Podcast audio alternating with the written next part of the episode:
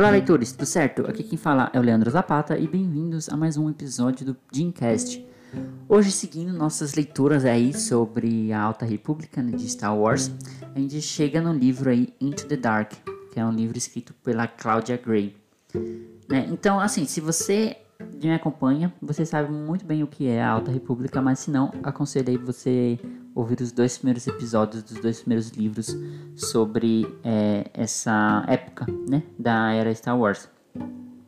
Bom, esse livro ele conta a história do Padawan Half Silas, que recebe a notícia que ele é será obrigado a deixar Coruscant, que é o, mundo principal aí Star Wars, é o mundo central, digamos assim, é, e deixar também o seu precioso arquivo no Templo Jedi para servir sob tutela de sua mestra, a Jora Mali, é, que foi designada como líder e supervisora da estação espacial Starlight. Logo de cara a gente já vê aí que o Hef, né, ele não quer deixar os arquivos, né, que é o que ele mais gosta, que é fazer pesquisa e, e desenvolver teorias e esse e conhecer os fatos antigos, históricos. Então, é, esse é o, no caso, é o principal, personagem principal da história, né, já que ele é o que sofre o maior arco aí durante esse trabalho. Bom, é, eles, junto com um grupo de algumas outras pessoas, né, que a gente já vai falar sobre eles, sobem num cargueiro, né, um cargueiro substituto, já que a nave original que eles iriam usar para chegar em, no Starlight, né, eles não, não chegam, né, eles precisam de um substituto. E entre eles estão os Mestres Jedi, a Orla Jareni e o Comac Vitus, além do Cavaleiro Jedi Des Ridan. Porém, aí, no caminho, né, de, até chegar à estação Starlight, acontece o grande desastre, né, que são os efeitos que foram é, especificados e foram detalhados em The Light of the Jedi, né, o primeiro livro né, da Alta República. Eles ficam encalhados em uma antiga estação espacial de uma civilização que já está extinta, né, e nessa estação espacial tem várias plantas, e tem alguns objetos, e tem várias coisas assim mas junta a eles né, um largo grupo de refugiados, alguns deles que não são tão inocentes assim, né, que são criminosos e, e, e traficantes e tal, é, também estão com eles ali presos naquela estação.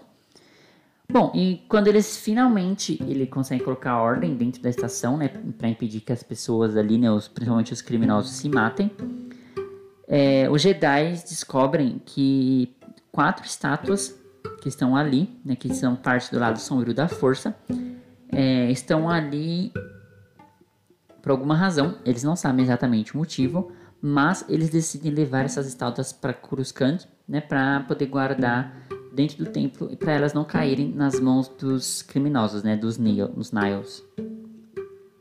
Então, entrando aí um pouquinho né, na zona de spoiler, né, é, eles não sabem que essas estátuas, na verdade, apesar delas é, serem pertencerem ao lado sombrio da força, elas estão prendendo um grupo de Drangears, que são uma volta de uma forma de vida vegetal, né, que eles são cientes também, né, e eles são capazes de movimentar além das suas raízes, né. E esse grupo ele tem o propósito de dominar a galáxia. Então eles basicamente são um grupo de plantas conquistadoras. É, porém, quando essas estátuas são retiradas dali, esses novos vilões, né, eles, além de estarem extremamente conectados ao lado sombrio da força, também é, se tornam uma, uma nova ameaça para a Alta República e para os Jedi. E no fim do livro, né, esse mesmo Jedi, né, esse grupo que estava dentro dessa nave, decide voltar para a estação. Eles ou melhor, eles precisam roubar as estátuas que estavam já no templo de Coruscant é, e levar de volta para essa estação, né, para tentar conter o estrago que eles já tinham feito né, dos Drengears, de libertar esses seres. Bom, minha opinião. Então, apesar de ser um livro de introdução para esse grupo de vilões, né, para os Drengears, né, que não são exatamente os melhores vilões, né, já que eles têm um objetivo bem básico, é, Into the Dark é, na verdade, em seu núcleo, uma história sobre os personagens e sobre cada um deles, sobre cada um desses personagens, né, apesar de serem muitos. E pouco a pouco a gente vai conhecendo cada um deles, né, seus conflitos e seus desejos durante a história. E todos eles têm uma razão plausível de estarem ali, naquela estação, e todos eles têm uma razão para voltar para a estação. E É, todos eles são bem únicos entre si e são bem desenvolvidos, apesar de que alguns são mais é, afund, afund, afundados, não é aprofundados é, do que outros. Só que no fim das contas, o meu favorito é o Des Redan, que ele é um rapaz ele é chamoso, cheio de vida, e ele tá sempre buscando aventura, mas infelizmente ele não participa tanto assim da história, né? Ele é um personagem bem coadjuvante. E a conclusão. Ao contrário do que eu já ouvi, né, de muitos fãs, é, Into the Dark é uma leitura assim obrigatória para quem está afim de mergulhar nessa alta república e nos personagens. Né? Eu também recomendo esse livro para quem é ficção de ficção, quem é fã né, de ficção científica e fantasia, já que por si só essa história, independente de estar conectada ou não a Star Wars, é uma história sensacional. Então eu dou aí a esse livro 4 de 5 tiers.